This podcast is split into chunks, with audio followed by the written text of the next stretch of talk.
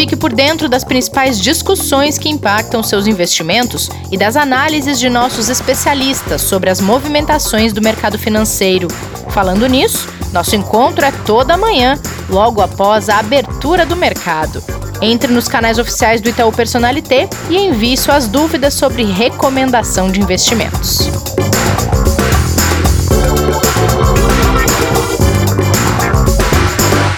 Investidor em Foco no ar nesta segunda-feira, dia 16 de novembro. Bem-vinda, bem-vindo ao episódio de hoje. A semana começa com maioria dos mercados animada por resultados que vêm de países asiáticos. E por aqui, passado o primeiro turno das eleições municipais, mercados de olho no resultado de alguns municípios que ficaram para o segundo turno e segue a preocupação com o aumento de casos de coronavírus em regiões que já apresentavam queda no número de contágio e também no número de mortes. Kleber, tudo bem por aí? Boa semana para você. Bom dia, Rê, tudo bem? Boa semana também para você, para todos os nossos ouvintes, nossas ouvintes, né? E uma semana que começa para os mercados mais calmas, né? Para as pessoas também mais tranquilas depois das eleições aqui também, né? Depois das americanas, aqui a gente passa pelo menos algumas cidades, né? Outras ainda tem segundo turno aí daqui duas semanas de novo, né? É verdade.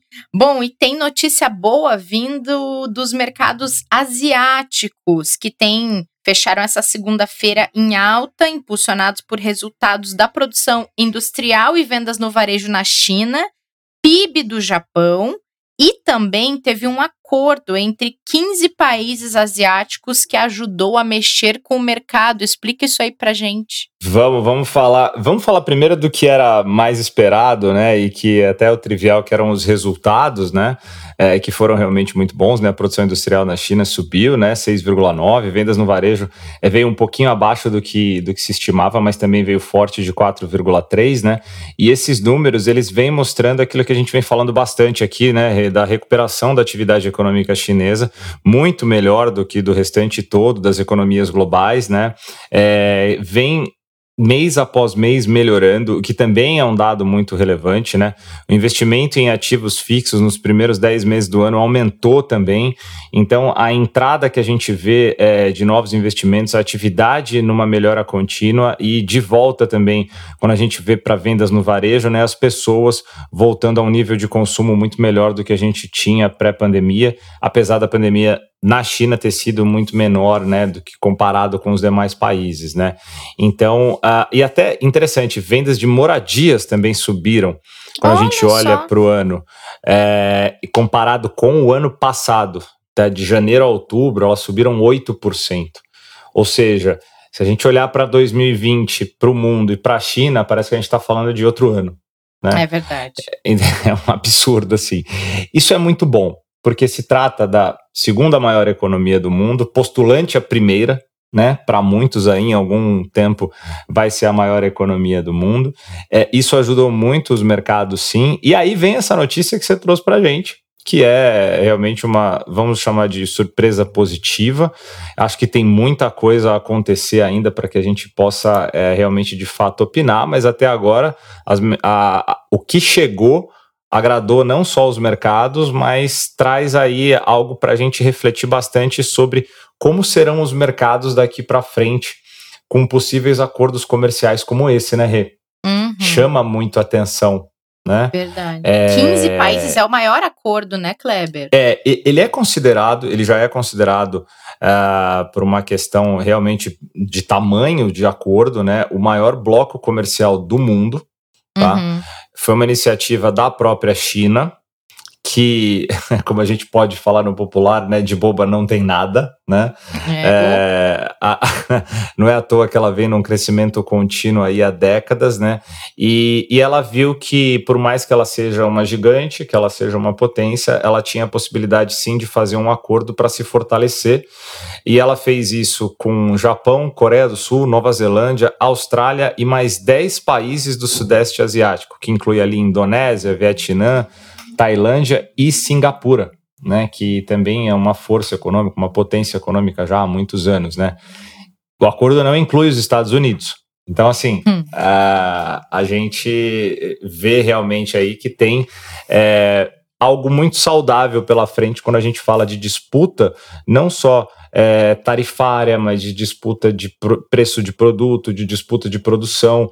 Para o consumo final e pensando no longo prazo, olhando para o lado positivo, pode ser muito benéfico para a maioria da economia global.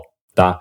Alguns, obviamente, podem ter perdas, outros podem ter ganhos, mas acho que no geral, pensando nas pessoas, isso pode ser muito positivo. Tá? Claro, desde que tudo dentro sempre daquilo que é o, o que a gente espera que seja é, positivo para as pessoas, para as empresas, né? É, mas quando se trata de países tão grandes, né, e de economias tão fortes como o próprio Japão envolvido, né, uhum. numa operação como essa, a gente tem uma expectativa muito positiva. Tá? Então, até o nome em português ficou interessante, chamado de Parceria Econômica Abrangente Regional, abrangente regional, eles colocaram, né? Uhum. E, e, isso realmente fez os mercados é, acrescentarem ali o que faltava para dar continuidade à positividade desse mês de novembro, que já tinha fechado a semana passada muito positivo, os mercados subiram bem na Ásia, ah, e o restante hoje também vem bem positivo, viu, Rê? Agora, você falou que os Estados Unidos estão de fora dessa parceria, mas esta parceria mexeu com as bolsas norte-americanas, né, Kleber? Mexeu. É, na verdade, é, a gente pode olhar pelo, pelo lado primeiro, né? Obviamente que um, um acordo como esse pode sim, é, se você tiver uma negociação positiva, se você tiver uma negociação forte, com esse bloco uh, um, automaticamente uma melhoria da sua produção, uma melhoria das suas vendas, você pode ter mais acesso. Claro, você pode perder um pouco do seu produto interno, mas você pode ganhar em outras pontas, em outras frentes. É, o mercado viu isso de forma positiva, então todos os índices futuros dos Estados Unidos abriram em alta, dando continuidade ao que já vinha na semana passada. E aí tem um, um a gente pode chamar, né, que eh, tem um, um alinhamento com o evento que, do futuro governo Biden, que é esperado, novas alianças, né? Novos programas de diplomacia diferente e acordos com países né, e com relações é, estrangeiras e exteriores melhores do que tinha o último governo, ou o atual, perdão, né, que ainda não acabou, né?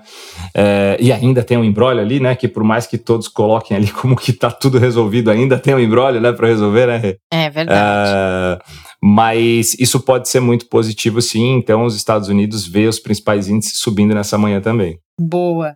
Isso acontece também nas bolsas europeias, apesar de do outro lado da balança ter aí novas novos lockdowns em alguns países, novas restrições na tentativa de frear esta segunda onda que os países europeus enfrentam de coronavírus. Isso. É, a, além das questões da, da própria pandemia, né, e dos lockdowns parciais que já acontecem, né, das dificuldades que a gente tem ali de, de principalmente do controle é, de algumas regiões, é, o mercado olha principalmente para as falas da presidente do Banco Central Europeu, a Christine Lagarde, né, de alguns dirigentes do próprio Fed nos Estados Unidos, é, que, em continuidade àquela reunião que a gente falou na semana passada, podem dar é, direcionamento ao longo da semana sobre possíveis novos estímulos para a economia e para a Europa isso pode ser muito importante, principalmente para esse momento. Eles sabem da necessidade agora, ainda mais com esses novos lockdowns, com esses novos isolamentos e com fechamento de alguns negócios, né? De alguns setores sofrendo é, mais uma vez esse impacto direto da pandemia, que vai ser muito importante né, o suporte econômico dos bancos centrais e diretamente do Banco Central Europeu. É, a Europa, com uma China forte, sempre se beneficiou, isso é histórico. Então, por isso que também a gente, quando olha para as bolsas europeias hoje, por mais que tenha todos esses problemas, ela vem subindo, porque a expectativa é que esse acordo e esse cenário positivo futuro beneficie também o mercado europeu lá na frente. Mas sim, tem um sinal de alerta que continua, isso não mudou, muito pelo contrário, os números, infelizmente, ainda são alarmantes em diversas regiões. Né? A mesma coisa que tem acontecido em diversas regiões do Brasil, né, Kleber? Uhum. Em algumas que São Paulo e Rio estão na mira desse, desse acompanhamento, porque são regiões que estavam tendo uma redução e começaram a apresentar um aumento, e o que é mais sintomático e que mostra muito desse aumento é a questão da lotação dos hospitais. Então, tem muito monitoramento considerando é, isso como um sinal de alerta. Tem hospitais que têm mostrado um aumento no número de internações, de casos, e a superlotação tem crescido, o que tinha reduzido há um tempo atrás. E no mercado brasileiro, atenção para isso, né? Assim como se tem no, no, no, mundo inteiro com esse assunto. E agora uma expectativa a respeito do encerramento das eleições, já que a gente teve o primeiro turno que foi feito nesse fim de semana e muitas das capitais dos, das principais cidades do país elas têm um segundo turno e aí sim o mercado vai poder sinalizar alguma coisa, né, Kleber, quando tudo tiver encerrado e resolvido. Não, com certeza, né? A, a atenção, primeiramente falando do ponto do, da questão do, da pandemia, né? A gente viu, infelizmente, né, Rê, os números eles têm melhorado quando a gente olha tanto de casos quanto de vítimas, né? Os números oficiais é, da Agência Nacional de Saúde, mas quando a gente olha para a questão da, dos novos casos em algumas regiões, a gente vê até alguns hospitais de novo com leitos sendo super ocupados novamente? Sim. né? Chegando aos seus limites, né? E isso realmente volta a preocupar a gente tinha essas uh, expectativas, né, as perspectivas uh, fiscais que vinham sendo faladas muito nas últimas semanas e que ficaram ali um pouquinho de lado nos últimos dias, principalmente por causa dessa expectativa do primeiro turno das eleições municipais. Né? Passado isso, né, a gente viu um movimento ali que até é, como alguns analistas olham, né, como algo importante, as eleições municipais também, para fins de movimento, como eles chamam de capital político, né, Rê? Que pode ser que tenha algum grau de importância para futuras decisões.